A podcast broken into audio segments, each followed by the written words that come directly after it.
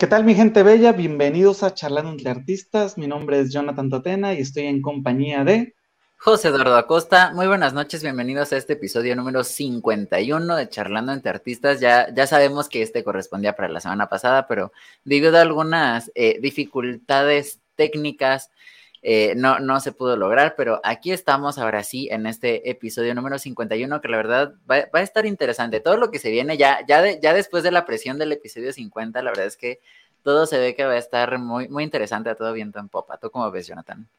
Obviamente, esperando ya el segundo aniversario y pues, primero que todo, ofrecerles una disculpa por el programa de la semana pasada que no se pudo llevar a cabo. Fue, fue prácticamente imposible hacerlo fueron muchas cosas, entonces, pues agradezco a los que me escribieron a mí, porque sé que también le escribieron a José Eduardo, pero pues agradezco a los que me estuvieron preguntando, oiga, ¿qué pasó con el programa hoy? ¿Ya van a ver el programa? Gracias por estar tan atentos, por estar tan pendientes de charlar entre artistas, y pues aquí volvimos. Estábamos de parranda. Pero ya que estamos, ya estamos de nuevo y no estamos solos, estamos también, como siempre, en estos episodios con nuestros patrocinadores de esta segunda temporada de Charlando entre Artistas, que sin ellos, la verdad, esto sería muy difícil de hacer, pero pues aquí estamos. Entonces, Jonathan, ¿qué te parece si comenzamos con nuestro primer patrocinador? Claro que sí, recuerden buscar a Golis Closet que les traen pintas excelentes para ahorita que se viene el invierno, para que ya se vayan preparando, tiene accesorios bastante bonitos y que van a lucir absolutamente con todo lo que ustedes tienen en sus armarios. Y pues los pueden buscar en el 22 83 57 05 84. Repito, para los que nos están escuchando en todas las plataformas de podcast, 22 83 57 05 84 o los pueden buscar en Instagram como Golis Closet o a sus marcas hermanas Golis Food y Golis Cave. Así es, y también en el norte del país a nuestros amigos de Alegro Music. Es una academia de música que ya justo hace unos días acaban de sacar sus publicaciones de inscripción para los cursos de guitarra, de canto, de solfeo, de piano. Y recuerdo que había uno más, creo que era de bajo, ahorita no me acuerdo muy bien, pero los pueden ir a buscar en Instagram en arroba Alegro Music MX. Ahí los encuentran allá en Ciudad Obregón, Sonora. Y también tienen clases virtuales. Entonces, eh, si quieren entrarle esto de la música y no saben por dónde, pues ya saben, ahí en Instagram buscan Alegro Music MX, unos maestrazos para que vayan y aprendan. Y pues por aquí tenemos a... Ahí hubo un cambio, pero no lo pudimos hacer, José Eduardo. Pero bueno, de todas maneras, seguimos con el apoyo de Sensory Music. Los pueden buscar en su Instagram como sensory.music by Amy. Y pues los pueden también encontrar en la ciudad de Bogotá, Avenida Carrera 72, número 175-74, Jardín Infantil Eco Kids. Así es. Antes de empezar el episodio, eh, los quiero hacer, les quiero hacer una invitación muy, muy atenta, y es que uno de nuestros invitados, que es Fabián Galvis, está de estreno el día de ayer, estrenó uno de sus videos con su banda, porque ya no es solo solista, ahora tiene una banda musical, cabe aclarar, en donde ustedes pueden buscarlo en YouTube, búsquenlo allá, Fabián Galvis, y ahí les va a aparecer el video que se está promocionando de todas maneras al ratito, tanto en el Instagram de José Eduardo como en el mío, vamos a estar compartiendo historias acerca de este nuevo lanzamiento para que estén pendientes, ¿vale?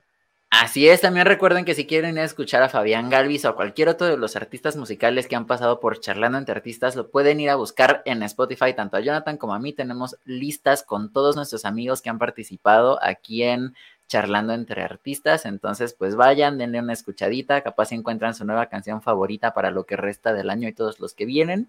Y pues siempre, siempre está bien apoyar el arte, sobre todo el arte independiente.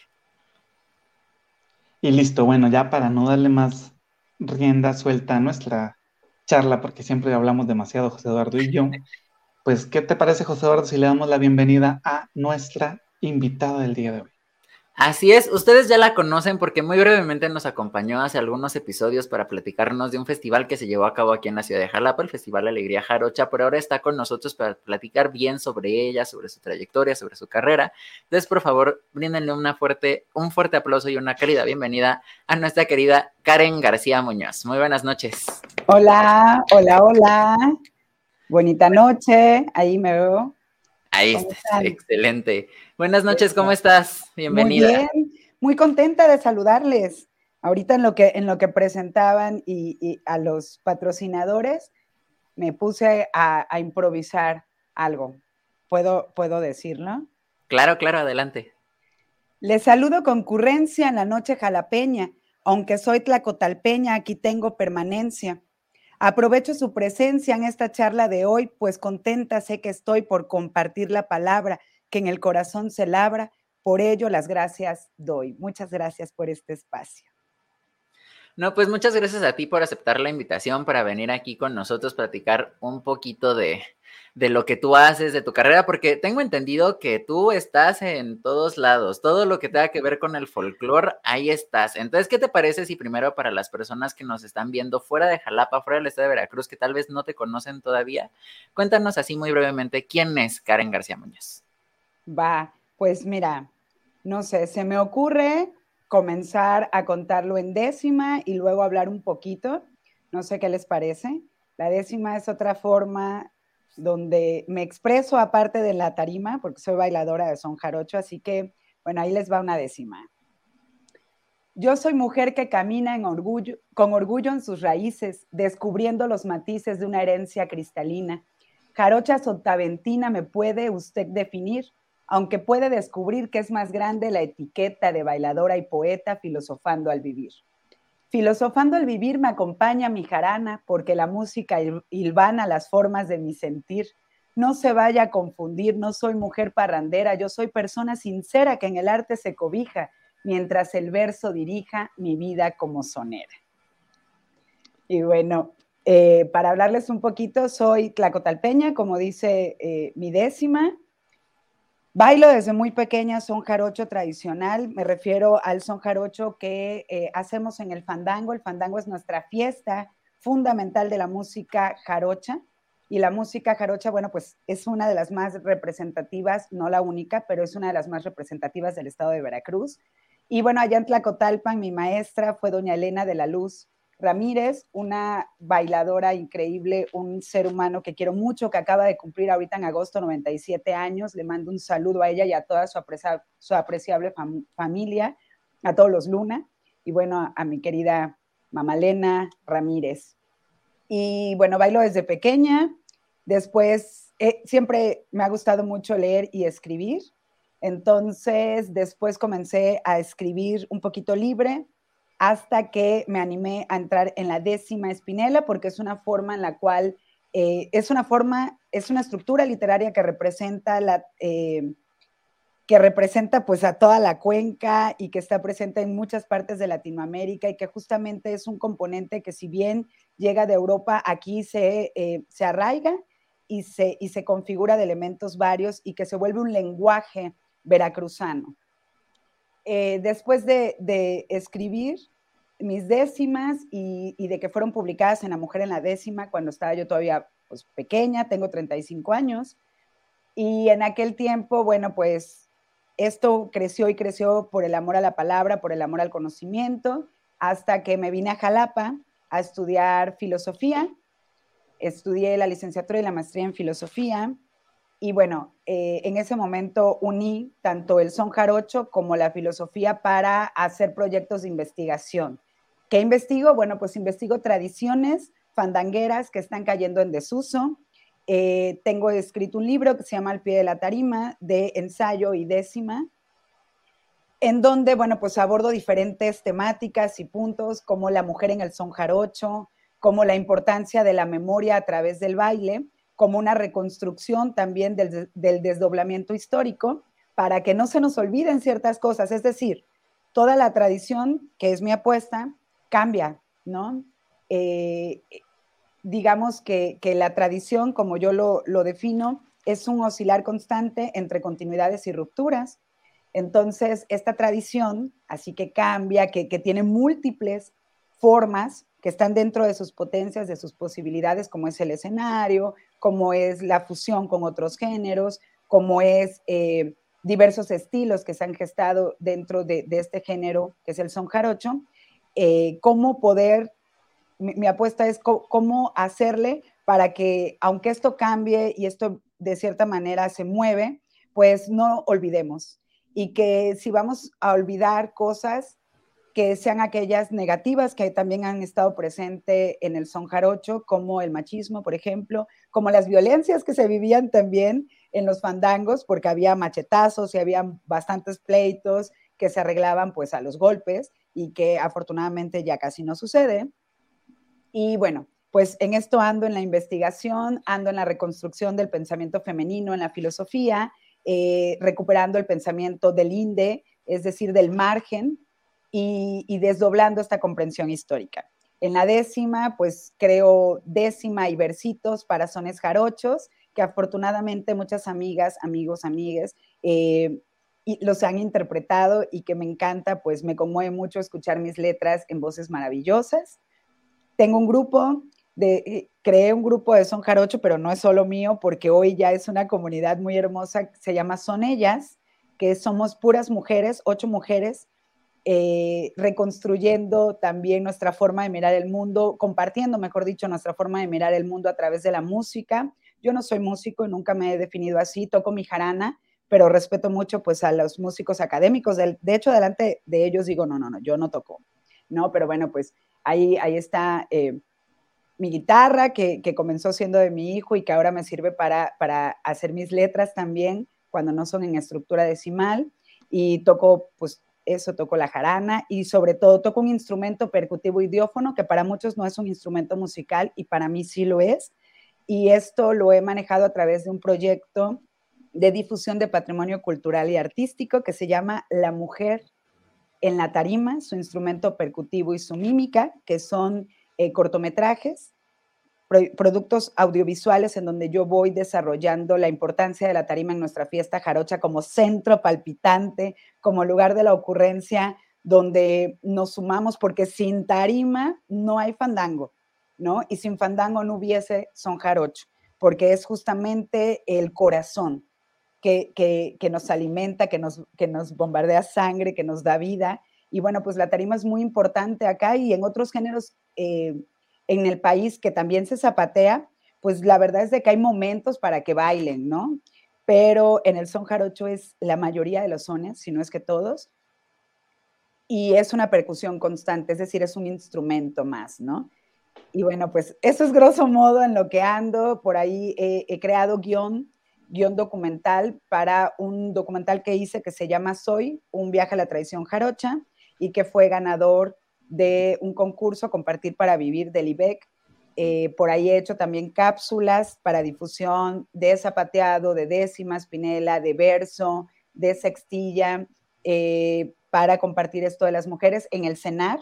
Formo parte también del proyecto del barroco, una tradición jarocha que, que acaba de ganar un, una, un concurso federal el Territorios Enlazados, estuvimos en Los Pinos hace, hace 15 días aproximadamente, tres semanas, y, y, bueno, pues un poquito es jugar con la historia, pero también apuntar al futuro, un poquito es, o mucho es bailar, porque eso es lo que es, lo que primera, mi tarjeta de presentación es soy bailadora, punto. Y ahí comencé desde muy, muy pequeña, bailadora, ¿no? Y de ahí todo deviene en, la palabra, en la filosofía, en, la investigación, en mi jarana, en un montón de cosas más, pero bueno, esta es una pincelada, ahí un poquito torpe tal vez, ¿no? Porque todo es ahí, charlando. Y, y, también frénenme porque yo me voy como hilo de media cuando hablo.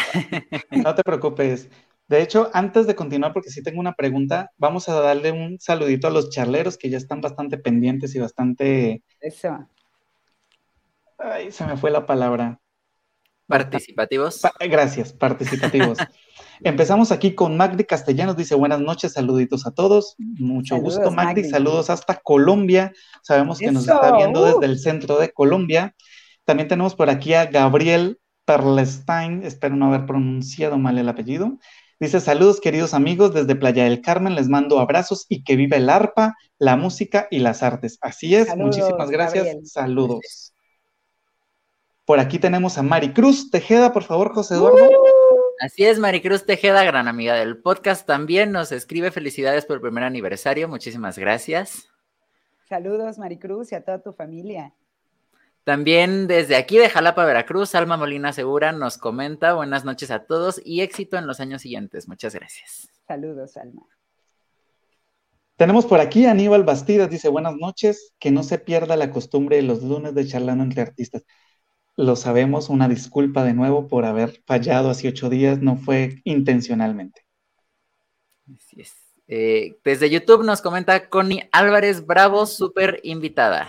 A Ciudad de México, Connie Álvarez, saludos. Aarón Arellano desde la ciudad de Jalapa nos dice saludos, bonita noche. Saludos. Así es, Magdi Castellano, sobre las décimas que nos pusiste hace rato, nos comenta felicidades por tan hermosas décimas. Muchas gracias, Magdi. Maricruz Tejeda dice bellísima tarima. Mi tarima pandero. Gracias, Maricruz. Así es, y también desde Colombia, José Antonio nos comenta buenas noches, saludos desde Colombia.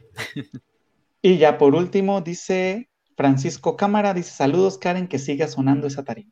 Eso, gordo. Saludos a Coaxacualcos, Tlacotalpeño, mi cuñado Francisco Cámara. Un abrazo. Excelente. Bueno, Karen, ahorita que pues, sí te puedo decir Karen, ¿verdad? Por supuesto, no. No, no, no. Digo, la de, no quiero, no quiero entrar. Ah, ok, ok. Perfecto. Karen, eh, tenemos el privilegio de que varias personas nos escuchan no solo a nivel de México, no solo a nivel de estado de Veracruz, sino de varios estados de acá de México y de otros países. Ya viste que hay algunos saludos por ahí desde Colombia, también nos ven desde Argentina, etc. Posiblemente para ellos no es tan común escuchar el término fandango o de pronto tengan algún otro concepto del término fandango. Para los veracruzanos, para el son jarocho, para ti, qué viene a ser el fandango para que ellos pues como que se puedan familiarizar un poco, porque siento que nuestra charla se puede ir muy enfocada a lo que es pues el hábito del fandango, porque yo soy amante del fandango pese a que nunca he podido asistir a uno, pero siempre, o sea, he visto la tradición, se me hace algo súper bonito que más adelante les voy a contar después de que nos brindes un poco más de información sobre ello.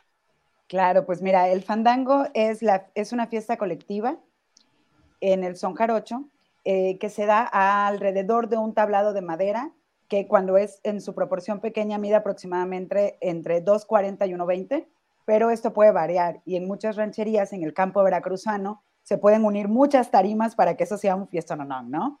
Entonces, alrededor de la tarima se hace una fiesta donde basta Basta tener pies para zapatear, como diría mi queridísimo Varo Silva, eh, panderista tlacotalpeño. Basta querer compartir la fiesta. Y en esta fiesta, en este festín, todos forman parte de lo que sucede, del suceso, que yo le llamo el lugar de la ocurrencia.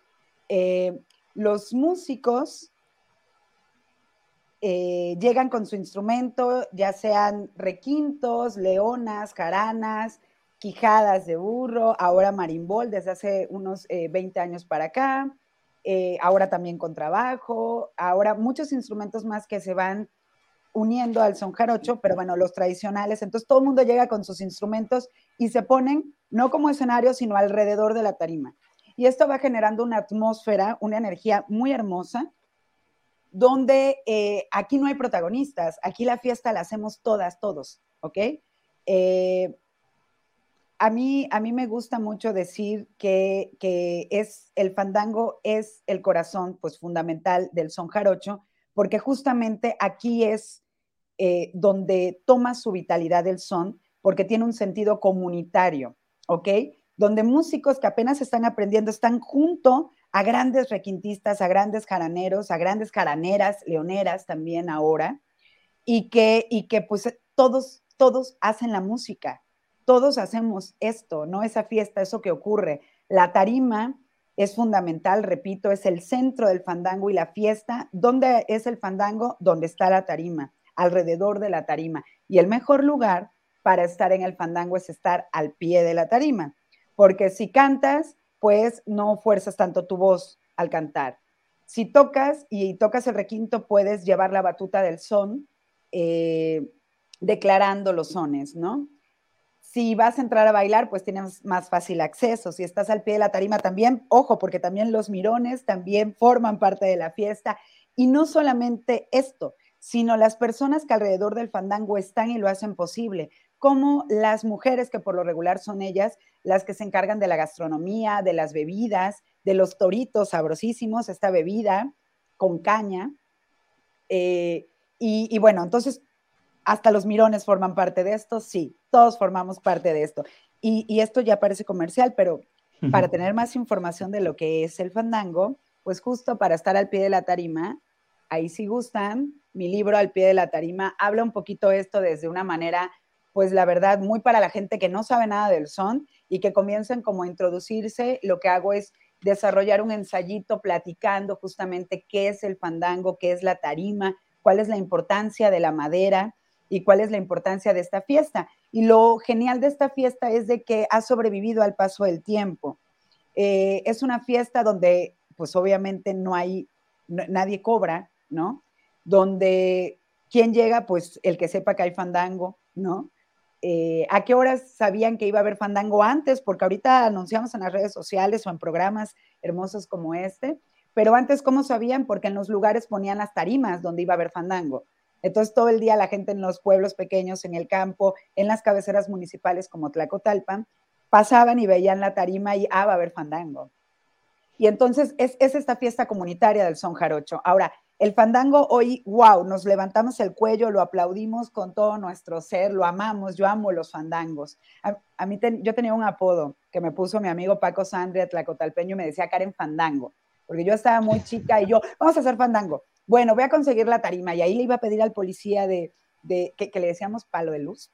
Le, íbamos a le iba yo a decir al policía, ándale, préstame la tarima. Y entonces ya me daba la tarima y el pobre me ayudaba a cargarla o los amigos y comenzábamos un fandango. Entonces, va a haber fandango, hablen la Karen, ¿no? Entonces yo era Karen Fandango por ahí, este, para los compas, ¿no? Y para las comadres.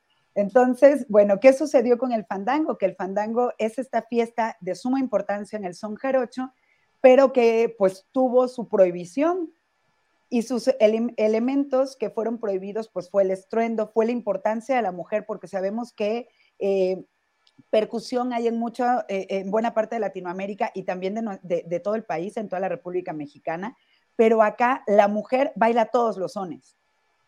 Hay lugares donde la mujer no zapatea, ¿no? En el zapateo negro de Perú, la mujer no está zapateando, es el hombre. La mujer está haciendo movimientos.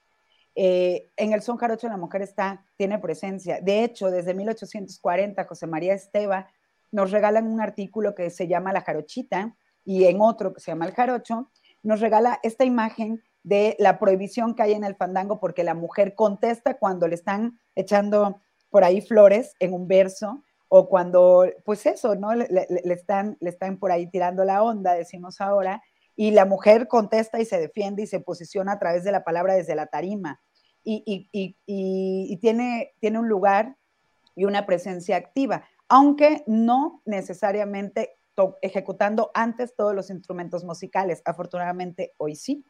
Entonces, bueno, nuestro fandango también se fue a, recluir a lugares como las cantinas, cuando estuvo prohibido. En Tlacotalpan, por ejemplo, la cantina de Caballo Viejo, la cantina eh, en el Faro y en otros lugares era donde se hacían fandangos porque estaban prohibidos. Hoy decimos vamos al fandango y viene gente de todos los estatus sociales y compartimos que de eso se trata, pero hubo un momento en que era ese, esa gente, esa gente jarocha. ¿Y qué era ser jarocho?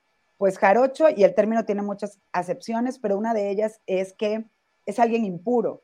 ¿Qué significa esto? Que no es español, que no es tampoco africano y que no es tampoco indígena. Desde mi perspectiva, y lo cual es, escribo yo eh, en, mis trabajos, es que se trata de una existencia levitando, de una existencia que no era solo una cosa, sino todas. Y que este mestizaje justamente es lo que hace que sea tan rico el ser y la existencia jarocha, esta multiplicidad esta pluralidad de colores, de sabores, de texturas, esta percusión africana, este matiz barroco que, nos viene de, Europa y, también este danzar y estas tradiciones indígenas que hoy por hoy las seguimos conservando en nuestras tarimas, en nuestra forma de relacionarnos comunitariamente. Entonces, eh, bueno, pues el fandango yo lo llamo el lugar de la ocurrencia, porque podemos tocar, hay más de 150 sones en el son jarocho y aunque, aunque solo se reproducen ahora en los fandangos, al menos 10, porque claro, hay un son que puede durar dos horas, aguas, ¿no? Este, hay, hay fandangos donde un son ha estado tan bueno el asunto que demora cuatro. En el blanco, por ejemplo, en Rodríguez Clara. Entonces, eh, ¿qué, sucede con el son jarocho? ¿Qué sucede con el fandango?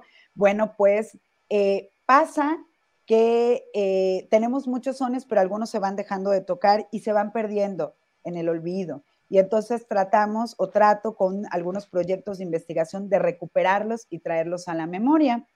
¿Y, ¿Y, qué sucede con este repertorio jarocho? Bueno, pues que este repertorio jarocho, nosotros podemos tocar el mismo son en diferentes fandangos, y nunca suena igual.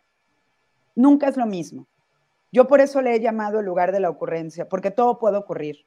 Y el fandango se puede caer y de repente uno lo levanta o de repente uno, uno vuelve a tomar vitalidad y energía y llega a compartirla y de repente esto se vuelve otra vez un, un efecto dominó que se contagia y se vuelve a prender la fiesta y el son vuelve a agarrarse y todo esto, ¿no? Entonces todo puede pasar en un fandango, magia ocurre en un fandango. ¿No? Yo creo que, son momentos mágicos en el sentido de que no nos alcanza a veces nuestra comprensión teórica, nuestra comprensión histórica para describir lo que sucede ahí. Y lo que sucede ahí es que la música va más allá de cualquier proceso geopolítico, va más allá de cualquier nivel social y entonces nos une, nos une, nos, nos logra como, a mí me gusta una palabra náhuatl, apapacho, ¿no? Nos ablanda el corazón. Eso significa papachar, ablandar con las manos. Nos ablanda el corazón la música y nos pone en un proceso que yo estéticamente llamo subjetivo, porque en el fandango uno no baila para que lo vean. En el fandango uno no baila acá como sí sucede, por ejemplo, porque hay para un público en un ballet folclórico con la mirada derecho, esto, esto y una postura. No, acá a mí me dicen muchas veces en los talleres que doy en el centro recreativo, ¿y cómo agarro la falda? Yo le digo, pues yo te digo algo, agárrala como quieras, como te sientas. Y si quieres llorar, llora. Y si te quieres reír, ríe, ¿no? Luego me dicen, es que tú siempre te ríes. Le digo, ah, bueno, porque mi abuela decía que siempre ando pelando el diente. Pero, pero, pues porque así me siento de feliz en la pero también me ha tocado momentos muy duros, eh, como zapatear en el novenario de, de mi madre, de mi abuela, que era como una madre para mí, y de no aguantar, ¿no? Y quebrarme, y que, y que pasó algo también que, como efecto dominó que ya mencioné, pues de repente mis compañeras en el grupo estaban llorando o estaban muy tristes, ¿no? Y es porque todos estamos compartiendo esa energía, la estamos, la estamos sintiendo con todo nuestro ser, con todo nuestro cuerpo, porque somos cuerpo y en el son jarocho hay, una, hay un reconocimiento de la corporalidad como mi estar en el mundo, como esta forma en la que estoy parada y que esto soy, ¿no? Y, bueno, pues esto, esto es el fandango. El fandango es el lugar de la ocurrencia donde bailamos, donde tocamos, donde convivimos para nosotros mismos y para ser parte, para ser uno con el todo. Y el todo es esa comunidad fandanguera que se gesta. Fíjate que justo lo que, lo que mencionas ahorita de que pues toda la parte de la elaboración de un fandango, ¿no? Que sea, legítimamente el fandango no es para el público, o sea, como lo decías, ¿no? No es para los mirones, sino para los artistas. Que también los mirones son importantes. Sí, claro, claro, pero según lo que he entendido y lo que he visto en estos años eh, chismoseando de Mirón de lejos los fandangos, es que es justo, es como este espacio para el artista, ¿no? O sea, ahorita lo que comentabas, ¿no? No necesariamente en el, el bailarín tiene que estar en el porte para dar un espectáculo para alguien, porque lo que está bailando lo está bailando para él mismo, ¿no? O para ella misma. Entonces siento yo que eso es algo del, para mí es de lo más importante del fandango, porque a veces como artistas no tenemos estos espacios para ser artista como nosotros queremos. Para ser nosotros mismos, ¿no? Exacto, sí, para ser nosotros mismos, sino que siempre estamos apretados por un público que quiere algo y que tal vez ese algo que quiere el público no es lo mismo que nosotros queremos y tenemos que doblegarnos porque a fin de cuentas, pues, de eso vivimos, ¿no? Entonces, algo que me gusta y lo que he visto es que en el fandango sí está como esta libertad. Y también pues lo mencionas, ¿no? O sea, cómo es imposible que haya un son jarocho que suene igual de un fandango a otro porque pues son personas distintas las que van a estar improvisando en medio de ese son jarocho. O pueden ser las mismas personas, pero que se sienten distinto en cada momento, en cada circunstancia, porque atravesamos cosas y necesariamente las dejamos ir en lo que hacemos, ¿no? Claro. Entonces sí, sí es, es algo de lo que más me, me llama la atención del fandango, esa, esa oportunidad de, de dejar al artista ser, más que aparentar ser para un público. Entonces, ahí voy a dejar mi reflexión con el fandango continúa porque creo que José Eduardo quiere decir algo. eh, Karen, a mí me da mucha curiosidad porque soy consciente que así como dices que pues es una fiesta viva y en la que todos forman parte, ¿no? Eh, los músicos, los bailarines, los menores, todos ahí tienen algo que ver.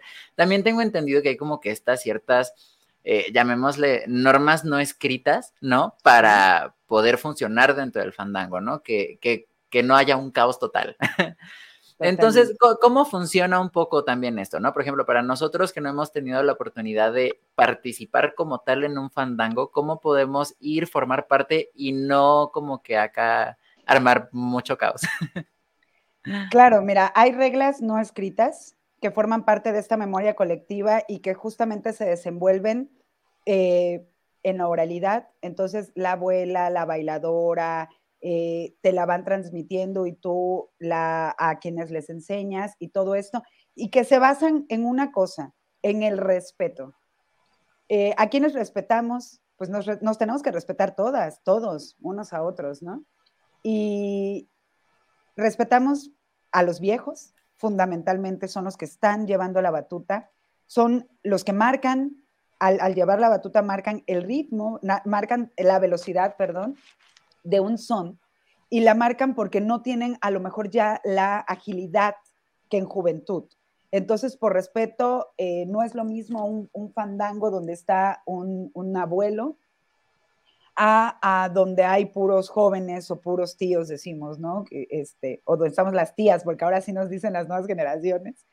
Este, y, y no, no es lo mismo. Ahora, ¿cuáles son estas reglas? No podemos sacar a bailadoras o a bailadores de la tarima cuando se está cantando un verso. Les debemos de dejar bailar al menos dos versitos para que disfruten la tarima, ¿ok? Eh, cuando vas a sacar a alguien, le, tomas le, tocas delicadamente la espalda, ¿no? Para que puedas salir de la tarima y tú entres con tu pareja o con otras chicas que vayan a zapatear. Y ojo, con mucho respeto, porque también se da el caso de que sacan a uno, ¿no? Así de, ya voy yo, o que se pelean por ya quiero subir, ¿no? Eso no, eso no, nos da fiesta, eso no nos da convivencia sana, ¿no? Digo, a mí también me tocó en la juventud que pues me, me bajaran de la tarima, ¿no? Cuando yo llegué a un fandango y no me conocían, este, una, ¿no? Y eso es de que se acababa el son, y bueno, pues también hay, formas negativas que a veces se gestan en algunas generaciones y que afortunadamente, bueno, con el paso del tiempo se van ablandando y que maduramos y que entendemos que es una fiesta eh, que se debe dar en un ambiente sano, ¿no? Nada de toxicidades.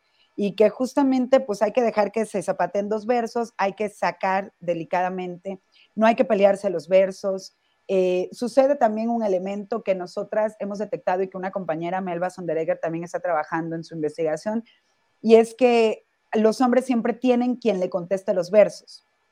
Y cuando eh, las mujeres lanzan sus versos, no le contestan los hombres, pero a los hombres sí les contestan mujeres.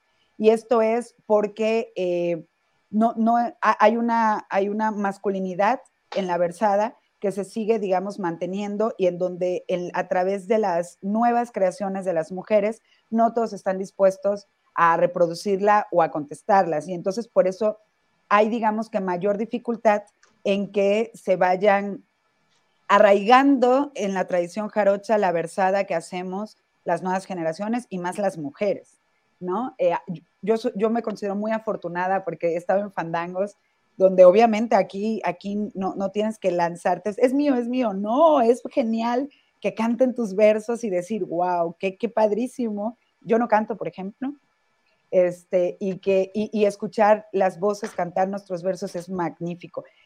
Estas reglas entonces son de respeto, en donde hay que llevar cierta cadencia en los sones, Eh, hay ahora una tendencia que entre más fuerte le pegas a la tarima o entre más eh,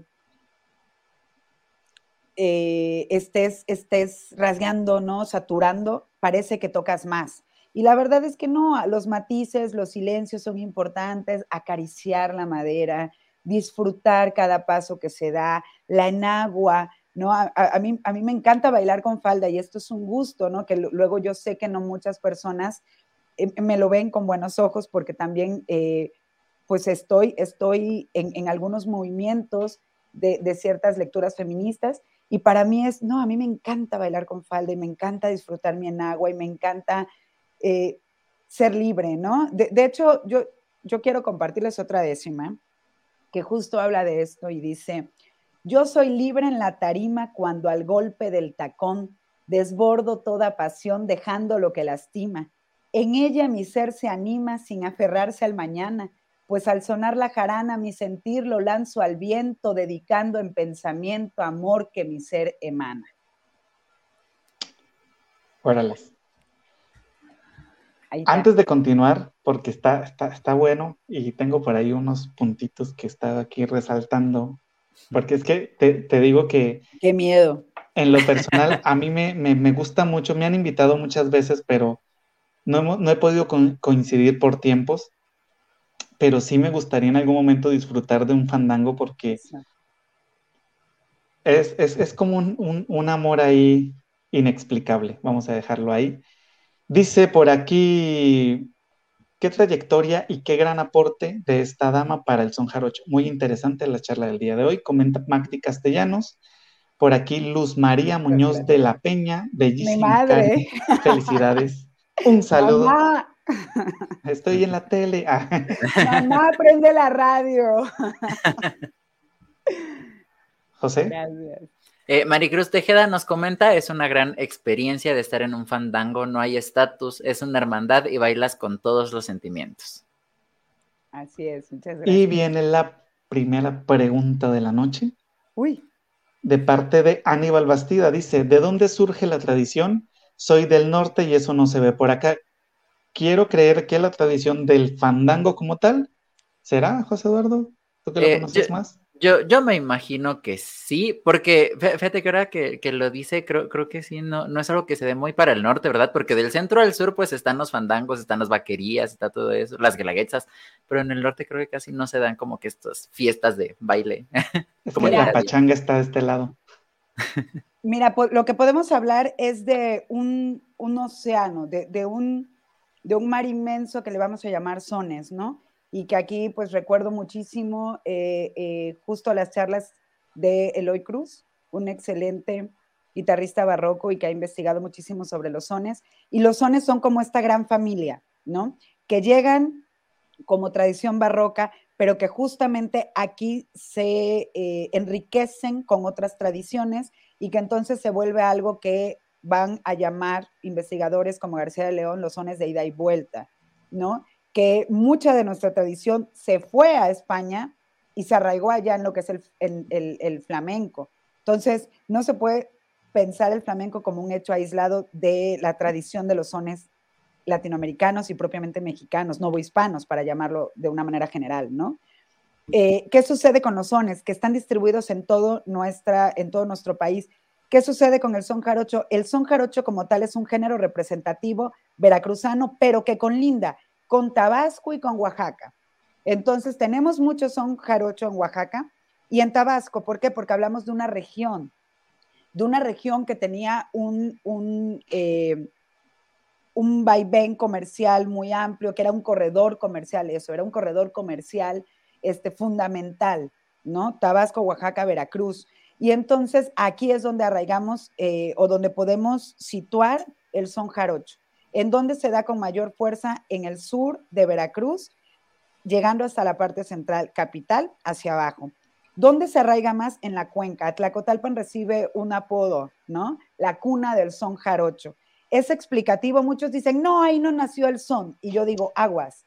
Llamar a algo la cuna, y aquí ya le meto un poquito de filosofía al asunto, Llamar algo la cuna no es decir ahí nació, es decir ahí se cobijó, ahí se meció, porque la cuna es cobijo, es lo que nos arropa, el lugar seguro donde dormimos, donde, donde se aperturan los sueños, donde sonreímos mientras dormimos cuando nacemos. Entonces, decir un lugar preciso donde nació es aventarse mucho, pero sí podemos decir que hay un lugar donde funge como cuna y es Tlacotalpan. ¿Por qué? Porque Tlacotalpan era fundamental en el paso comercial. Tlacotalpan fue denominado puerto de altura. Fue muy breve tiempo capital del estado antes que Jalapa.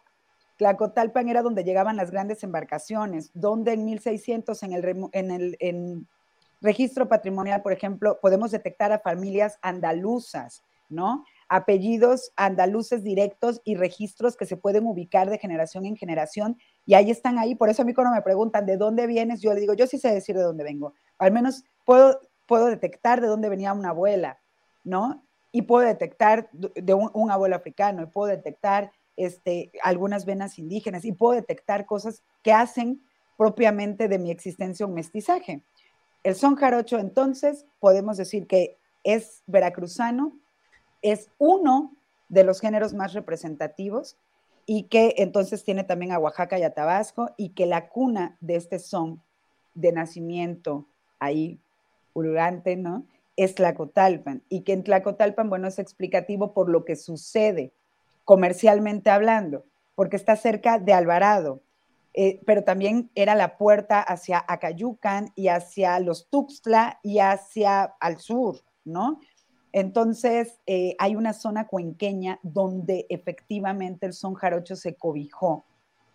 Eh, el sur es fundamental en la tradición jarocha porque justamente tiene una influencia más africana palpitando en sus estilos, en sus formas, ¿ok? Y entonces si algo llega acá a la hora de su distribución y que justamente se abraza más de elementos popolucas y de elementos náhuatl fundamentalmente, pues tiene estilos diferentes. A mí, por ejemplo, a mí me molesta mucho cuando alguien me dice, ¿y qué estilo es mejor? Y yo digo, pues, todos, porque son formas, perspectivas, formas de estar en el mundo y qué magnífico que todos sentimos diferente, ¿sí? Amamos diferente, somos diferentes. Y, es magnífico saber que hay una tradición en Chacalapa, hermoso, en Jaltipan, en el sur, eh, en Acayucan, que, hay en Chacaltianguis, en Cosamaloapan, en Tlacotalpan, la Cuenca y en los Tuxtla, y que en la capital hay otra forma de, eh, donde la fusión también a veces se vuelve confusión, y donde también hay una forma en la cual es digerida esa tradición del campo veracruzano con la urbe, ¿no? Entonces, es, lo que yo respondería. Ya no sé si respondí o nada más me fui por la ramas. Yo creo que sí, o sea, bueno, a mí, a mí sí me lo contestó. Aníbal, déjanos saber si para ti fue contestada la pregunta y si no, pues volvemos a intentarla responder. Así es. Eh, bueno, Karen, ahorita, o Jonathan, no sé si quería preguntar algo, pero es que, ah, ah ok. De lo que comentabas hace ratito, antes de, contestar la pregunta de, de dónde surge el fandango, también comentabas esta parte, por ejemplo, de, de la masculinidad que ha tenido un, un peso muy fuerte, ¿no? En, en, la, en la forma en la que se ha escrito la historia del son jarocho, la historia del folclore en general mexicano. Este, y eso lo podemos ver no solamente en el son tradicional, sino también en el son de espectáculo. Ha habido como que esta historia muy fuerte de muchos eh, grupos que predominan predominantemente de varones, ¿no? Eh, pero eh, ahorita sí he visto que hay un movimiento ya muy fuerte de jaraneras, de decimistas, de arpistas, todo ya, por ejemplo, por aquí también ha pasado dos grandes arpistas que son Francesca Filobello y Cristi de la Rosa, ¿no? Que también se están dedicando a hacer todo este movimiento de de demostrar que el arpa pues también la tocan las mujeres y que la tocan muy bien. Este, y tú también tienes un proyecto que va por ahí, que también tengo entendido que es un proyecto también multicultural que se enfoca en el son jarocho, ¿no? Que es Son Ellas. Que, ¿Nos puedes platicar un poquito de, esto? Claro que sí, pero antes mencionaste a dos arpistas y yo quiero mandarle un saludo muy especial a dos arpistas mujeres más. Una a mi comadre querida, mi amiga, mi gran maestra Bárbara Cerón, allá por la región de Tepoztlán, por allá y acá en Jalapa, Alejandra Paniagua, artistas también magníficas y personas que quiero mucho. Eh, claro, mira, son ellas, fue una idea que en una efervescencia de creación, porque no paro, no paro. Eh, le comencé a hablar a amigas que estimo, personas que admiro muchísimo, a Rosario Escribano, que es de San Andrés Tuxtla, a Karina Gutiérrez Moreno, que es de Ciudad de México, bailadora de africano, Rosario Jaranera, grabadora, ilustradora, demás. Le hablé a Giselle Solange, colombiana, que es eh, que, justamente el son jarocho la trajo aquí hace varios años, ya se nos regresó, pero pues allá la vamos a ir a ver. Eh, invité en ese momento a Silvia Mora, invité a Guadalupe Valis, una requintista de Cosamaloapa en Veracruz, una mujer que quiero muchísimo, que admiro mucho, a Melba Sonderegger de aquí de Jalapa, eh, en Jarana y Voz, y no, quiero dejar a nadie afuera, pero según yo, ese fue la primera, la primera alineación de Son Ellas. Las invité para presentar mi proyecto documental de La mujer en la tarima, su instrumento percutivo idiófono, donde resalto el papel de la mujer en el son jarocho, donde yo venía haciendo desde el 2014 una labor, y digo labor porque no era pagada, era yo quiero hacerlo y, siempre estoy escribiendo, siempre estoy creando algo. Entonces, la labor era la siguiente. Los versos que eran machistas exprofeso, ojo, imagínense que la tradición del son jarocho, más la, que denominan, que tampoco me gusta denominarla así, pero son blanco, eh, cantan mucho un verso que dice, no tiene perdón de Dios que le pega a una mujer, no tiene perdón de Dios si no le pega otra vez. Y todos se ríen, ¿no? Eh, en el gallo, que es un son de madrugada riquísimo, que quiero mucho, que me encanta zapatearlo, que, que no quiero ni pegarle la tarima, ¿no? Eh, en el gallo hay un verso que dice, quisiera tener la dicha, la dicha que el gallo tiene, que toda gallina pisa y a ninguna la mantiene. Hombre, claro, paternidades descuidadas, el mundo está que, que bruto. Entonces, yo dije, bueno, pues era una manera de comprender el mundo porque era el mundo que se vivía y el mundo que estaba normalizado y que todos estaban eh, totalmente, eh, el mundo aceptado, ¿ok? Pero hoy no es el mundo que queremos y hoy no es el mundo que aceptamos y no es el mundo que quiero para mi hijo. Yo soy madre de un niño de 10 años, Nicolás, casi 11. Eh, no es el mundo que quiero para él, ni para mí, ¿no? Entonces yo lo que hice fue cambiar los versos. El del gallo un poquito, y esto ahorita digo que también eh, un compañero zacatecano en Argentina lo canta, ¿no? Y, que en, la presentación del libro un argentino, Esteban Mora, dijo, es que eso que tú estás haciendo, justo un zacatecano que tiene 18 años en Argentina, pues se le ocurrió hacerlo, ¿no? Quitar lo negativo. Y, más que quitar es, bueno, puede estar ahí y puede ayudarte, o sea, no lo olvides, al contrario, míralo y entiende reflexivamente que era una forma de comprender el mundo normalizado, violento, que así estaba, ¿no? Y por eso no, no toda tradición debe reproducirse, creo yo. Entonces, el, ese verso al gallo que daba, que quería, quisiera tener la dicha, la dicha que el gallo tiene, que toda frontera cruza y ninguna lo detiene. Y con eso, pues reivindicabas un sentido geopolítico, ¿no? La libertad humana, trabajar con la libertad humana. Y esto se me volvió, pues, eso, la verdad, un efecto de bola de nieve y fue cada vez más grande hasta que, pues, creé letras para muchos sones, ¿no? Las chicas o, mis amigos luego me hacen mucha burla porque de un año para acá abrí un archivo que ya tiene más de 200 páginas de doble columna y es porque estoy todo el tiempo como eso, ¿no? Y, trataba yo de reivindicar los sones de esa manera. Ojo, no era decir, no canten los otros, que los cante quien se le dé su gana. Era decir, yo necesito reivindicar de alguna manera esta tradición jarocha que amo con toda mi ser y que justamente mi forma de estar en el mundo es repudiar la violencia. Y mi canto, por decirlo de alguna manera, mi décima se inscribe en la no violencia. Eh, y, entonces, bueno, le hablé a estas amigas por teléfono, las invité a formar un grupo de puras mujeres donde cantáramos estos versos eh, y acudieron, ¿no? Yo dije, obviamente, tal vez digan que no. Y todas, Karen, sí, ¿qué día? ¿A qué hora? Y cuando vimos ya mi casa, la casa de ustedes, estaba llena de estas mujeres que quiero muchísimo, que admiro muchísimo y que ahora se ha, se ha expandido. Ahorita está Mel Hueto en La Leona, una gran comadre que quiero mucho. Está también en el bombo legüero y, y en la flauta transversal Majo Peláez, que ahorita anda una laudera, imagínense una mujer laudera que hace jaranas preciosas, está ahorita en Nueva York, allá tomando un taller de, de laudería, ¿no? Y dando también charlas y todo esto. Entonces, pues se volvió esto un movimiento que comenzó y que yo me sorprendí porque era el primer evento grande que se hacía en medio de esta cuestión pandémica en el Centro Recreativo Jalapeño y estaba a reventar el Centro Recreativo Jalapeño. Y el fandango, después de esta presentación audiovisual y de este primer concierto de Son Ellas, estuvo llenísimo. Y fue de verdad, yo lloré, yo me conmoví, yo, yo, yo no lo podía creer y entonces dije, no, de aquí para el real, ¿no? De aquí yo no me bajo.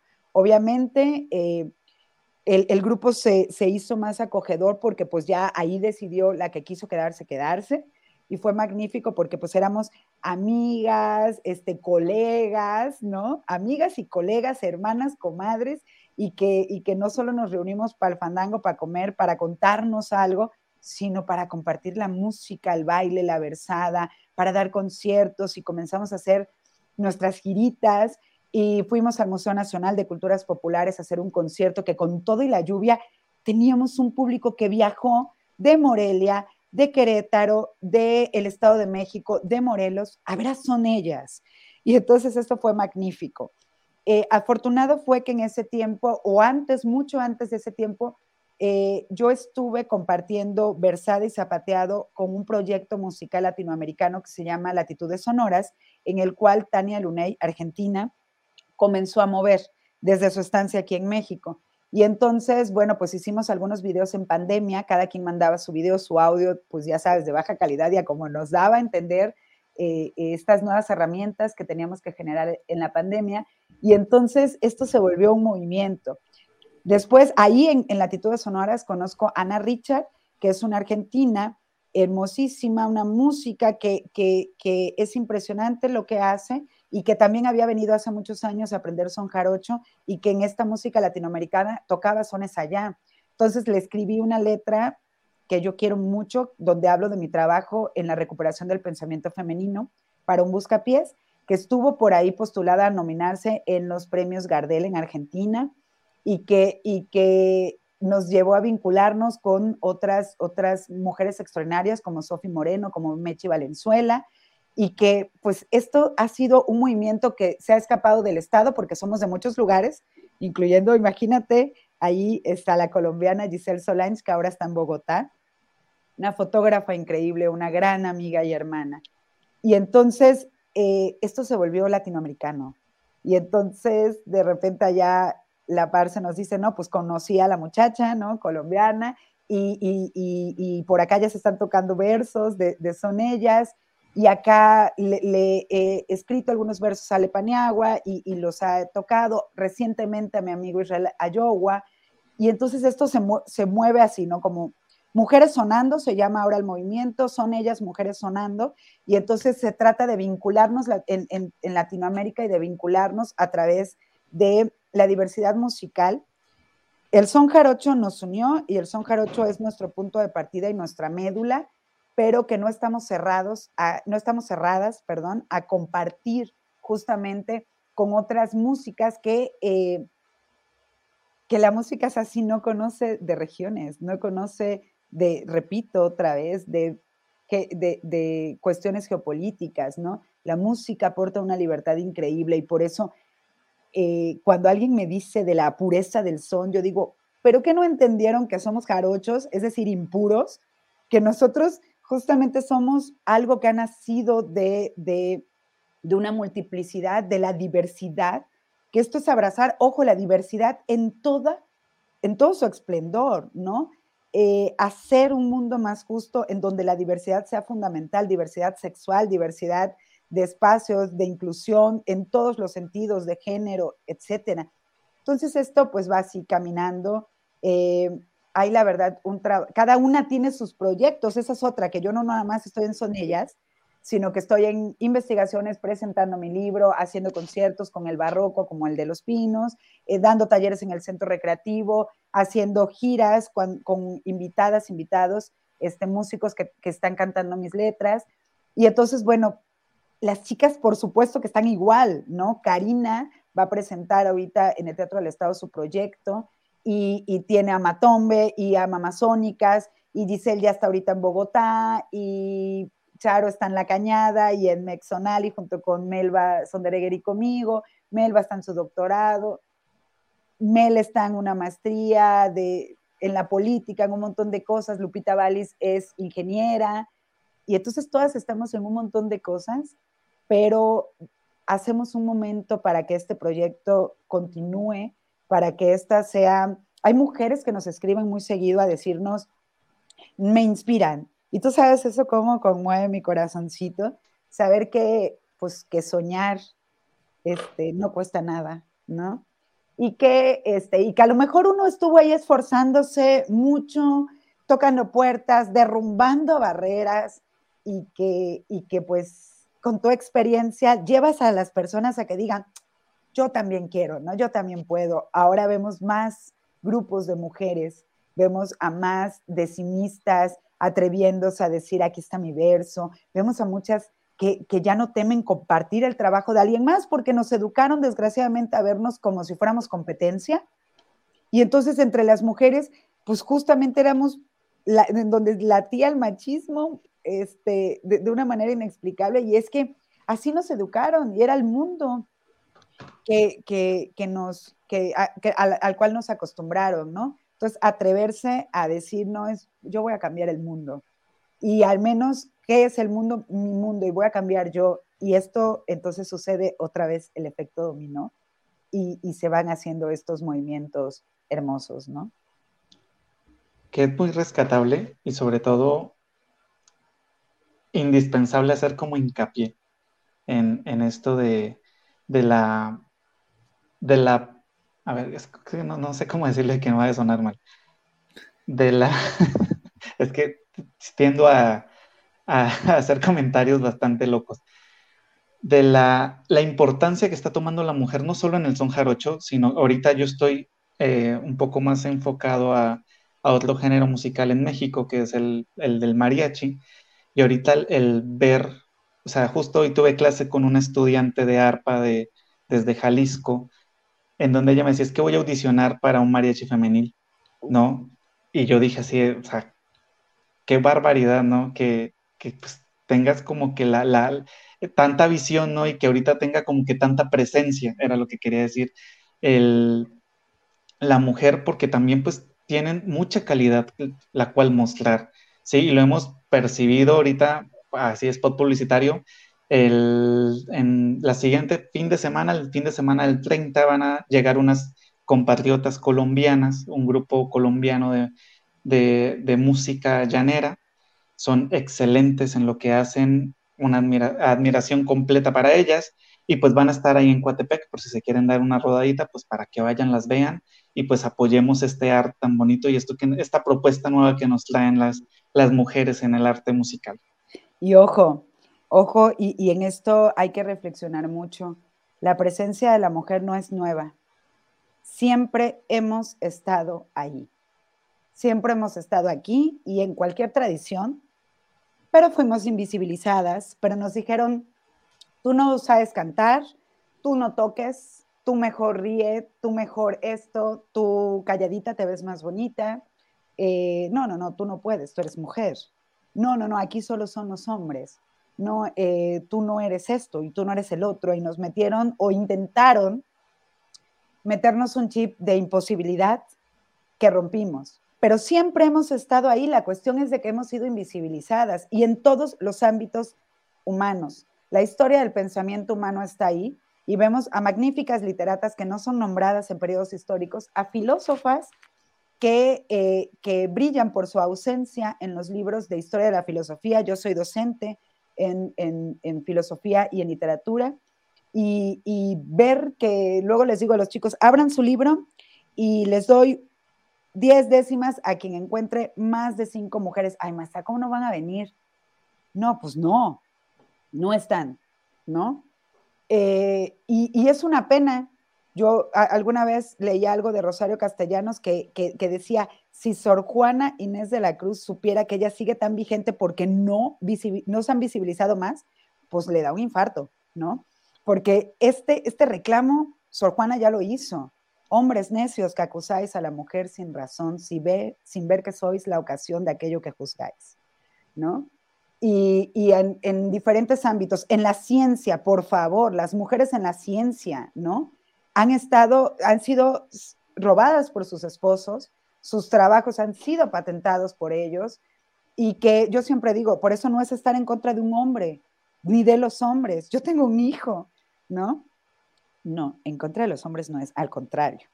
Eh, es en contra de una forma de ver, el, de ver el mundo, de una razón patriarcal que, que nos daña a todas y a todos y que justamente ha hecho de nosotros seres invisibles, fantasmas que levitaban alrededor de espacios, mujeres fandangueras que estuvieron ahí, mujeres jaraneras, requintistas que tocaban solo en su casa porque sus padres le decían no puedes tocar en un fandango, porque una mujer no puede tocar su instrumento, ¿no? Eh, bailadoras que se atrevieron a gritar en la tarima contestando cuando alguien las humillaba tratando de, tirarles el perro, de echarles el perro, de tirarles la onda, la flor, ¿no?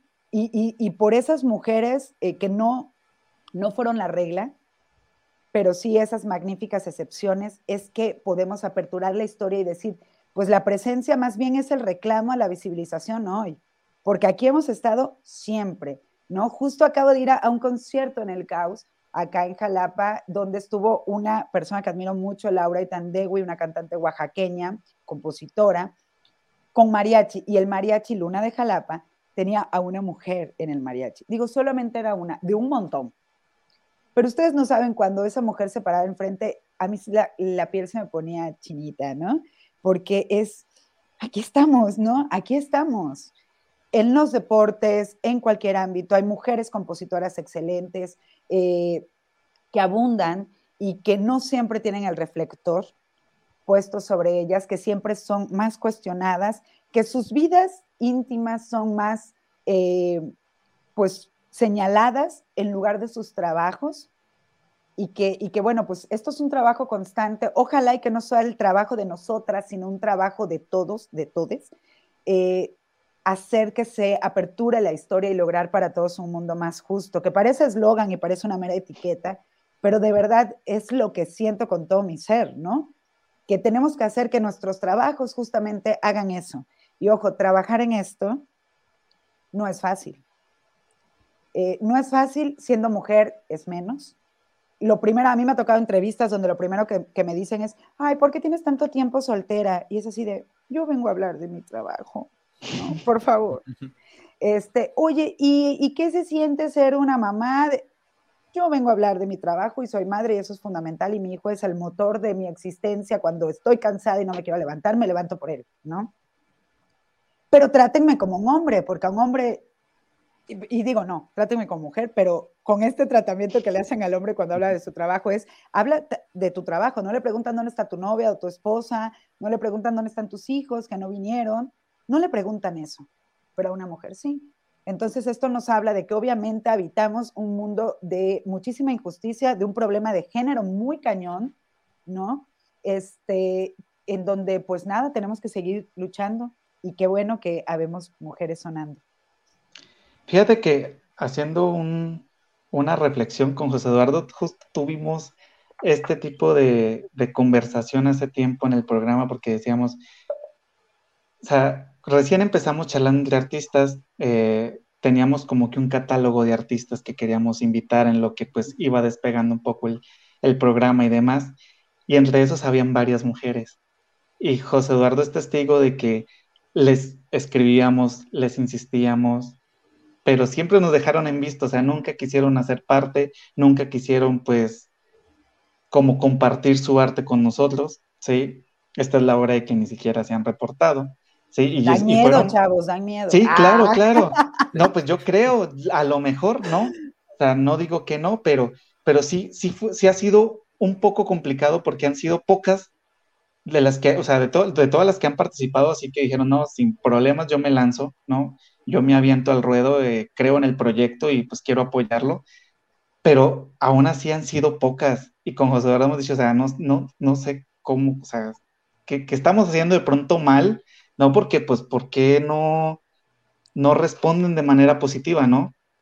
Y también se ha visto, pues, en el, en el hecho de que más, la mayoría de los invitados, pues, han sido hombres, por lo mismo, porque las mujeres que hemos invitado, muy pocas han dicho que sí. Y que les voy a mandar una lista con mujeres que sí van a venir.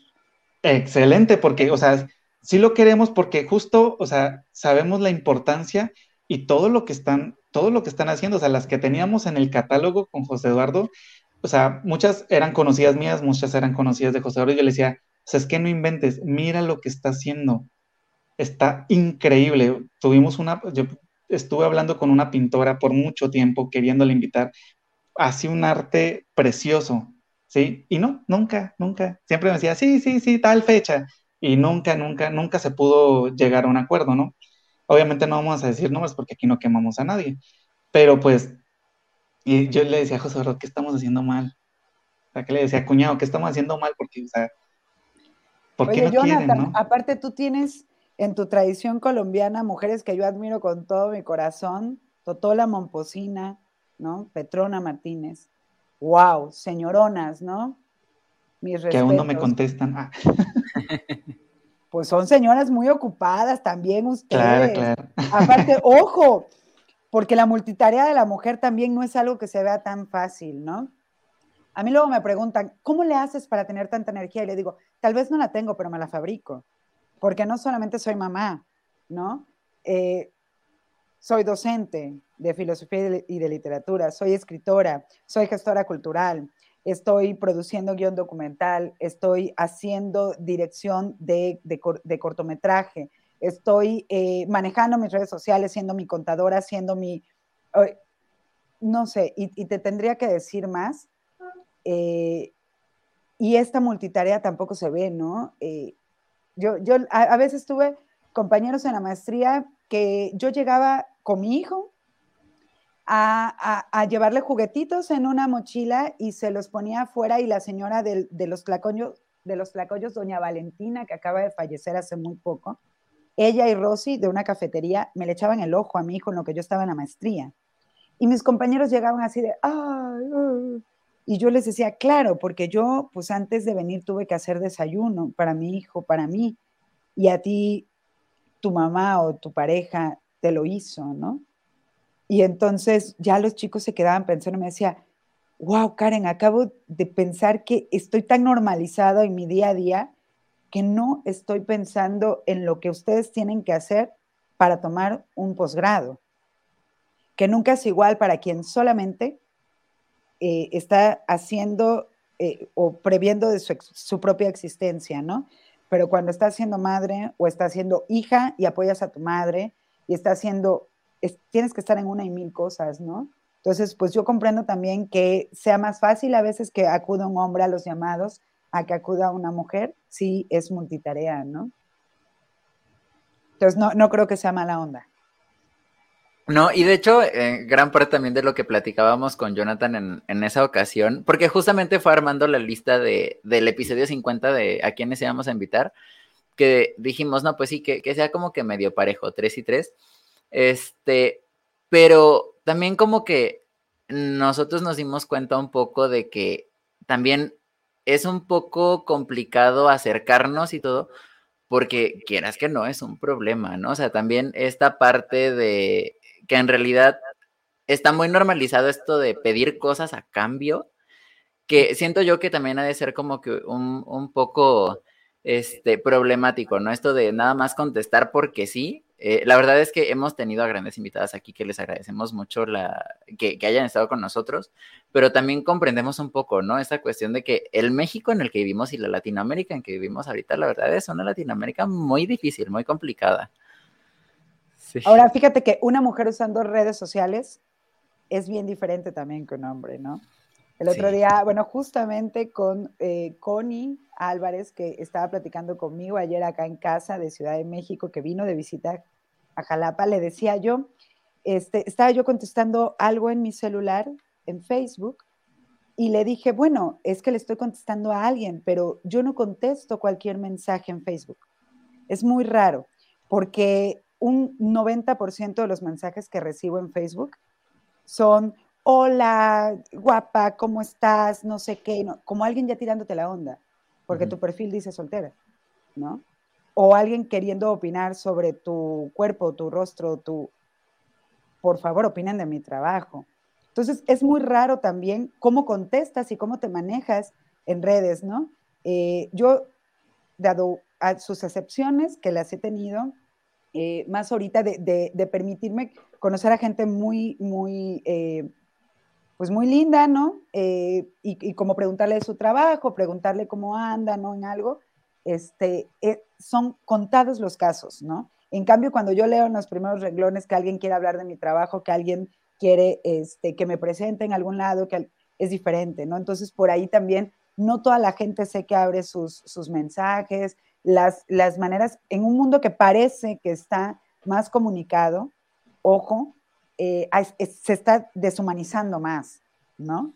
Porque ya no tenemos cierta cercanía y la, la, gente, carambas, ahora parece que, que, a través de los me gustas quieren hacerse presentes, ¿no? Ya, ya la gente le teme a esto, a charlar. Yo por eso, la verdad, y aprovecho este paréntesis para felicitarlos, porque se me hace magnífico esto de charlar en un mundo que la gente se está olvidando de charlar, de establecer diálogo, ¿no? De conversar y conversar siempre es convertirte. ¿Y en qué te conviertes? Pues en que ni Jonathan, ni José Eduardo, ni yo vamos a ser los mismos cuando termine esta charla, porque hay un conocimiento y una retroalimentación de ida y vuelta y porque los estoy escuchando ustedes, me dan también un aprendizaje sobre esta contestación omisa o no de compañeras y, para plantearlo en los espacios y decir, ahí están los espacios, reclamémoslo, habitémoslo, ¿no? Este, hagámoslos nuestros para, para que justamente esta presencia se visibilice más y se expanda, ¿no? Yo siento que a través de la palabra justamente yo aprendí un empoderamiento porque yo vi a grandes mujeres, ¿no? A grandes mujeres eh, atreverse a que su voz se escuchara. Y quise ser como ellas, ¿no? Y, leí grandes cosas de 1860 a, a Josefa Murillo Tlacotalpeña, una poeta increíble que conoció eh, y que la admiró Amado Nervo Díaz Mirón, y que esa mujer a través de su pluma fue bien crítica y fue aparte una lectora en francés, en inglés, eh, en zapoteco, en un montón de, variantes indígenas y que escribía y que buscaba, este, pues hacer presencia. Entonces, pues yo es, es como el aprendizaje que traigo, ¿no? De, de carambas, en algún momento me, me, me, me, van a escuchar, ¿no? En algún momento me van a escuchar. Así es. Eh, Jonathan nos está comentando que tiene un poquito de problemas técnicos con, su sistema de sonido del teléfono, de los audífonos y el micrófono y eso. Este, entonces, pues va a estar aquí como que entre que sí, que no. ahorita creo que sí te escuché. Es que, o sea, no, es, el problema ahorita no es el internet, eh, no es el sistema de audio, ya logré solucionarlo, es el internet. Ah, caray. Va a estar intermitente por ahí. Siento que me, voy a trabar en algún momento si me pongo a hablar, entonces voy a tratar de minimizarlo para no cortar el, flujo de la charla. Muy bien. Este, bueno, eh, Karen, también ya nos comentaste que empezaste en esto del folclore que te llamó mucho la atención desde muy joven. Y pues en todos estos años imagino que has de haber vivido un sinfín de experiencias, de anécdotas. Quiero que por favor nos cuentes una anécdota, la que tú más recuerdes que te haya marcado en este, en este bonito viaje que es el arte, el trayecto que nos lleva el folclore veracruzano. Uy, tengo muchas, ¿no? Tengo muchas, pero, pero a ver, voy a compartir dos. Una que fue negativa, pero que me sirvió de aprendizaje, y una que fue muy positiva. La negativa fue algo que ya mencioné ahorita, que a mí en algún momento cuando yo llegué a Jalapa a los 18 años, pues me tocó ir a fandangos, que yo esperaba que fueran como mi tierra, ¿no? Donde pues no había, nadie cobraba, donde era una fiesta. Y acá también era una fiesta, pero obviamente pues la logística era diferente. Y me tocó llegar a fandangos donde pues a lo mejor por mi, mi forma de bailar, por el estilo tlacotalpeño, ¿no? Eh, porque pues no le llamamos como folclore como tal, le llamamos tradición fandanguera, ¿no? Y hay un nombre, nosotras nos reconocemos cuando nos reconocemos o nos reconocen como bailadoras, no somos bailarinas. Cuando un viejo o una vieja sonera nos dicen bailadora, es que aguas, ¿no? Ya, ya soy reconocida por mi comunidad, ¿no? Eh, entonces, pues yo venía como bailadora. Había yo regresado de Nagoya, Japón, donde fui con el grupo Sikisiri y llegué a, yo fui bailadora del grupo Sikisiri de Tlacotalpan y fuimos a Nagoya, Japón, regresé a Jalapa, me quedé en Jalapa y pues me tocó ir a Fandangos, donde gritaban una, ¿no? Y, y gritaban una cuando yo me subía, ¿no? Y yo sabía que no era porque zapateara mal, ni mucho menos, y yo fui muy callada. Ahorita lo van a dudar, seguro esto dicen, esto es mentira, ¿no? Porque habla hasta por los codos. Pero en algún momento, en algún momento de verdad me cohibía demasiado, me reprimía, aún sigo siendo muy reprimida en muchas zonas que voy ahí poco a poco trabajando, pero en ese momento pues yo me bajaba y pues ya una ya, ¿no? Y me tocó contarle a grandes soneros que admiro muchísimo, es que me sacan, me bajan, me gritan una y me decían, pues si te gritan una y te bajaron, pues te vuelves a subir. Y yo, ¿cómo? Bailadora, la vida es así, cuando alguien te baja, usted solamente tiene una opción, ya está en el piso, ya la bajaron de la tarima. Su única opción es volverse a subir o quedarse abajo. Y usted no es para quedarse abajo. Y entonces ahí yo comencé a subirme, a subirse hasta que, pues obviamente, cambiaron las cosas, ¿no? Esa fue una. Y una muy positiva es que desde niña vi a grandes mujeres, mujeres este, decimistas, versadoras, empoderarse a través de la palabra, ¿no? Melania Jiménez, Lourdes Aguirre Beltrán, Gloria Trujano, Ana Sarina Palafox Jiménez. Eh, uf, es que no terminaría de nombrarlas, de verdad. Claudia Silva, eh, Francisca Gutiérrez Delfín. Muchísimas mujeres, ¿no? Que hoy, hoy, hoy, pues se me iría ahí mucho tiempo de mencionarlas a todas, pero que las tengo muy presentes y las vi cómo agarraban el micrófono y a veces eran 10 hombres ahí en el repentismo, lo que sea, y una mujer. Y ahí estaba, y ahí estaba, y a veces se burlaban de ellas. Y a veces he visto actualmente como contemporáneos de ellas han olvidado que ahí estuvieron. Y a veces pues yo detengo eh, lo que tenga preparado para alguna charla y me dedico a hablar del trabajo de cada una de ellas porque la anécdota que tengo es de que yo vi cómo les costó pero cómo se aferraron a mostrar su forma de ser mujer, su forma de habitar el mundo a través de la palabra. Y yo quise algo que he llamado exorcizarme, eh, que es purificarme, ¿no?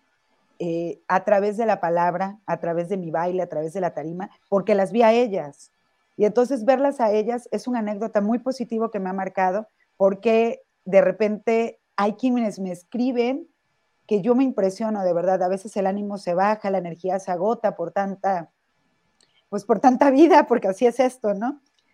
Y de repente abro un mensaje de alguna chica que me dice, gracias, ¿no? Leí esto y ahora, y, aquí le sigo. Gracias, te vi zapatear y me inspiraste. Gracias porque vi un video tuyo y me, y entonces esta anécdota de ver a estas mujeres cómo se empoderaban a través de la palabra es lo que a mí me ha llevado a estar aquí. Silvia Santos, ¿no? Le mando un gran saludo, eh, que, que, justamente pues ahí las vi, ¿no? Muchas de tradiciones jarochas como veracruzanas como tal, pero otras pues Ana Sarina de Ciudad de México, Silvia Santos de Mérida, ¿no? Eh, de, de diferentes latitudes, pero que se enamoraban del son y aquí comenzaron a aperturar la tradición jarocha. Y eso a mí, la verdad es que me cambió el mundo.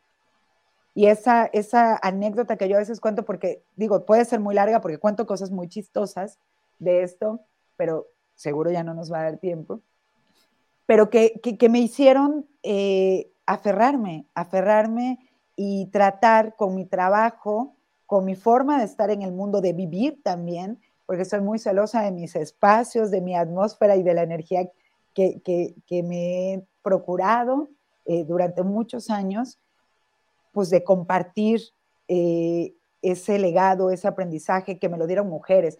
Yo soy la más chica de dos hermanas, el varón falleció, Y yo también he aprendido de las mujeres muchísimo en mi familia, ¿no? Mi madre es una guerrera, mis hermanas son estas mujeres multitareas que ya les he dicho, como yo, trabajan y, y los niños y la casa y esto. Y, y entonces, pues, mi anécdota más grande de vida ha sido legada por mujeres, mis abuelas.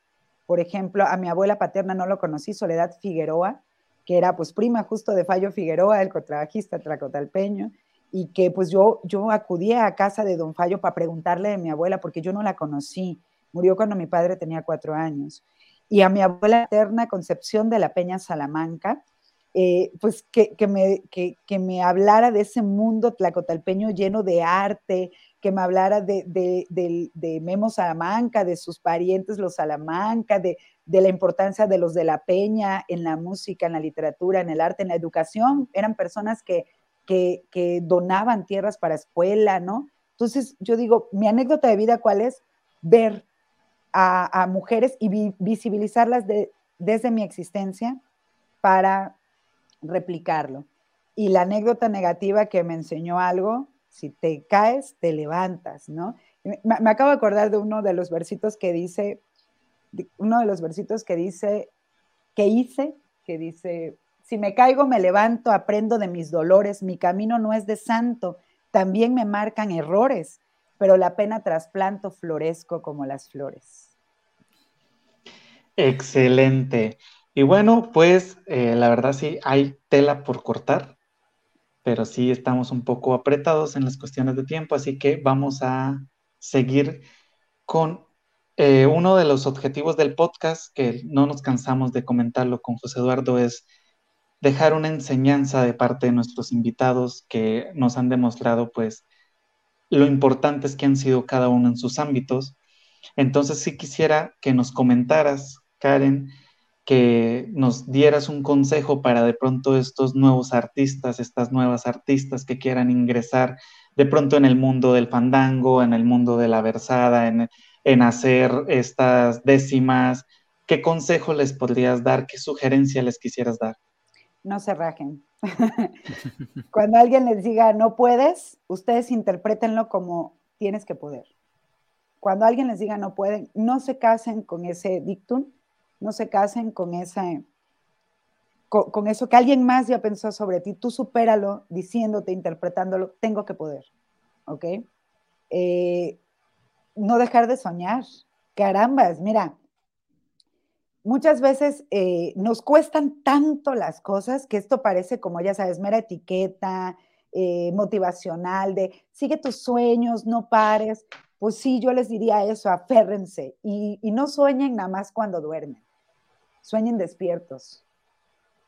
Y, pues eso, ¿no? Porque eh, en el camino siempre va a haber piedras, las cosas no son fáciles no son fáciles y cierto es que como mujeres desgraciadamente nos ha costado más.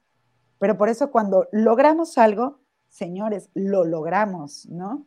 Cuando publicamos cosas, cuando ganamos un premio, cuando logramos que se llene un concierto por gente que nos quiere ir a escuchar a nosotros, cuando alguien está cantando tu versito, cuando alguien, es porque no claudicamos los sueños, ¿no? Entonces, aunque suene como muy repetitivo, yo les diría, no se rajen, no dejen de soñar, sigan. Esto es no claudicar, trabajar con ahínco, seguir, ¿no? Y acuérdense, si se caen, se levantan para florecer como las flores, ¿no? Entonces, yo creo que obstáculos siempre va a haber y tenemos que, tener ahí mucho etos, mucho carácter para superarlos y para seguir en cualquiera de las cosas que nos suceden, en el corazoncito, en el amor, en la cuestión laboral, en la cuestión familiar, en los vínculos que se quiebran, en los caminos que se recomponen, sigan, ¿no? Sigan. Este, no se rajen. Es lo, único que puedo decir. Excelente. Este, Karen, nos habías comentado poquito antes de empezar el, el, episodio acerca de dos eventos que van a suceder en estos días. Entonces, ¿qué te parece si nos das un poquito de información? Eh, si te quieres mover a un ladito para este, que te sigas viendo tú, porque la imagen sale mero del centro. Ahí. Este, ah, un ah, poquito ah, más. Espérame, espérame. Voy a ver, para dónde me voy. Creo que es para acá. No, para acá. ¿Ahí? Ahí estamos. Bueno, ni me veo, pero bueno. Bueno, este evento es un concierto en Miraloco, que bueno, pues Miraloco se está volviendo ahí un lugar muy importante para nosotros porque hemos ido a presentar nuestra propuesta musical desde, son ellas, hemos dado dos conciertos ahí, eh, ahí han estado pues personas que desde el urbano o el son o muchos otros ámbitos, pues ahí están activos, han estado los Choclocs, eh, han estado la Calandria, Son Ellas estuvo. Y ahora voy a estar este sábado 24 de septiembre eh, con La Cañada, que es Pipo Juárez, Rosario, Escribano y Oscar de allá de La Cañada, cerca de Coatepec. Voy a estar dando un concierto. Es Karen García Muñoz, servidora, con La Cañada, porque eh, lo que estoy haciendo es meterle versada, y décima los sones que ellos tenían montados y hacemos por ahí cosas interesantes como instrumento, la tarima. Esto es el sábado 24, no hay cover. Después del evento eh, tenemos un fandango y en el fandango se pone esto buenísimo, la verdad, hay gente que, pues acude a compartir la fiesta en el puerto de Veracruz. El lugar está ubicado en Independencia 110, 116 Colonia Centro. Por ahí pueden googlear a eh, Miraloco, ¿no? Un lugar, la verdad, bastante acogedor, bastante bonito, una casa típica veracruzana convertida ahí en un restaurant bar y que, bueno, se arma algo muy, muy padre. Gracias a Pedro y a todo el equipo de Miraloco que está bien prendido con, con, este lugar y abriéndonos las puertas siempre, este, también pues desembolsando, ¿no? Porque ellos son los que pagan para que no haya cover en el concierto, ¿no? Y el fandango, pues imagínate, entonces, quien quiera ir al concierto, lleve jaranas, zapatos y ganas, ¿no? Para compartir la fiesta jarocha. Excelente. ¿Y en qué, en, qué horario se puede asistir a este concierto? Oye, no tiene horario, lo acabo de ver, pero bueno, es a las 8 de la noche. Excelente. Entonces, entonces, ya saben, todos estos charleros, este sábado 24 de septiembre en el puerto de Veracruz, en Miraloco, a las 8 de la noche. Y también en noviembre tengo entendido que hay otro evento. Sí, en noviembre se trata de un festival que va a ser en el Foro Boca y que, bueno, va a ser todo el día. Va a haber por ahí eh, una cuestión con la gastronomía, una cuestión muy interesante de eh, artesanías, tanto lo que se da en el mundo del son jarocho como en toda esta cultura afro-veracruzana ¿no? Y van a estar por ahí en concierto los Aguas Aguas, va a estar Son de Bonk, eh, las Viudas de Toreo, son ellas, La Cañada, y vamos a, cerrar el evento con un fandango. Esto es el 5 de noviembre a las 2 de la tarde comienza, así que va a haber pues una muestra ahí gastronómica muy interesante, venta de comida, venta de un montón de productos veracruzanos artesanales y conciertos y terminamos en Fandango, ahí en la playita, en Boca del Río, Veracruz, en el Foro Boca. Festival Linda Vista. Excelente, pues ya saben, queridos charleros, por planes aquí no paramos, siempre hay que hacer cultural aquí en el estado de Veracruz, ya lo saben. Entonces ya tienen ahí dos eventos, uno muy cercano este sábado para acudir, ver un poco de lo que hace Karen García Muñoz este, que ya también sus redes sociales estuvieron apareciendo aquí durante el episodio. Este, y hablando de redes sociales, pues no se les olvide suscribirse a este bonito canal si están viendo en, en, YouTube, que es el canal de Jonathan Totena, que ahí tiene también sus tutoriales de arpa por si están aprendiendo, si quieren mejorar su técnica, también sus TikToks por ahí andan. Jonathan, tus redes sociales. Claro que sí, me pueden buscar en todas mis redes sociales como Jonathan Totena, Facebook, Instagram, TikTok, YouTube, Ahí me pueden buscar, pongan Jonathan Totena y automáticamente les va a salir, o hashtag Jonathan Totena, porque me ha encargado de no más compartir eso en lo que va, desde hace un año llevo haciendo esto para que pues se pueda visibilizar un poco más. Así es. A mí me encuentran también en YouTube como José Eduardo Acosta o si no, me encuentran también en Instagram como Jacosta Molina. Ahí me pueden ir a buscar también. En Facebook, eh, facebook.com diagonal Acosta José E o buscan José Eduardo Acosta y muy simplemente. Y ahí me encuentran también. Ya estamos ahí empezando a tener presencia en otras redes sociales. Les juro que lo estoy intentando. Ya oficialmente hay un primer TikTok, ya es un avance. Este, entonces, pues ahí vamos poco a poquito y también las redes sociales de Charlando entre Artistas, pues, pueden buscar a Charlando entre Artistas en Facebook, en Instagram también, que ahí están linkadas también las redes sociales de nuestra invitada, que también ahorita las vamos a mencionar, no se preocupen, en Instagram como arroba charlando entre artistas. Y también, por supuesto, Karen. A mí me pueden encontrar en Facebook y en Instagram como Karen García Muñoz o Karen GM9 y en YouTube como Karen G. Muñoz. Por ahí, y, el Facebook es de Son Ellas, es Son Ellas Mujeres Sonando. ¿Nada más tiene en Facebook de Son Ellas? Sí. Ok. ah, Instagram también. Y es son-ellas-bajo. Excelente. Si no, también por ahí los van a encontrar muy pronto en nuestras redes sociales. Ahí van a estar linkeadas para que vayan, que las busquen. Y pues, eh, Jonathan, ¿algo que quieras agregar? No se, no se les olvide que el próximo 30 de septiembre vamos a estar en la ciudad de Coatepec. Voy a estar tocando por ahí música llanera, música colombiana, para los que estén interesados. Aún no me dan el horario. Eh, viernes 30 de septiembre. Va a ser en el Festival de San Jerónimo y pues vamos a tener compañía de una cantante colombiana que se llama, Dios mío, se me acaba de olvidar. Ay, bendito Señor. Bueno, ahorita en lo que, en lo que me acuerdo. Y también, pues como les comentaba, el grupo femenino de música llanera, que también va a estar aquí, que también se me acaba de olvidar el nombre. Y pues por ahí también vamos a estar en el Jarochódromo este domingo. Vamos a estar haciendo presencia con nuestro bonito país Colombia. Así que pues ahí los esperamos para que se den la vueltecita y nos saluden si nos ven por ahí.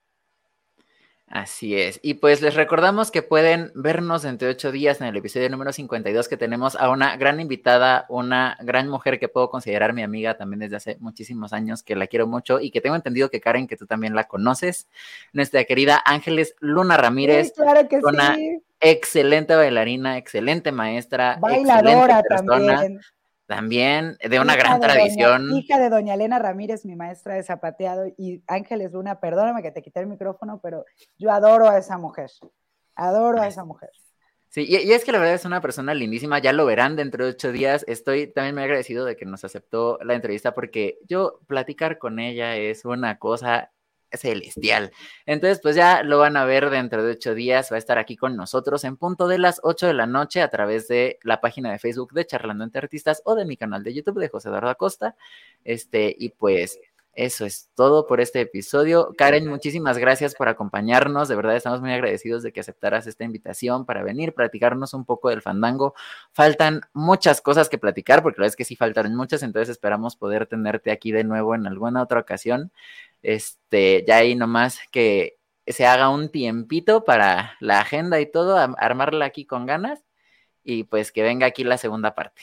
Claro que sí, cuenten con ello. Muchísimas gracias, Jonathan Totena. Muchísimas gracias, José Eduardo Acosta, por esta invitación y espero con gusto estar aquí de vuelta. Excelente. Saludos a todas y a todos los que nos están viendo. Les abrazo. Claro que sí, no se olviden, entonces nos vemos el próximo lunes a partir de las 8 de la noche, ya saben, su día de charlando entre artistas. Recuerden que estamos aquí con grandes invitados y grandes invitadas que nos comparten desde su experiencia y desde su bonita labor en el arte y en la cultura. Así que pues nos vemos dentro de ocho días y esto fue Charlando entre Artistas. Adiós. Hasta luego. Bye.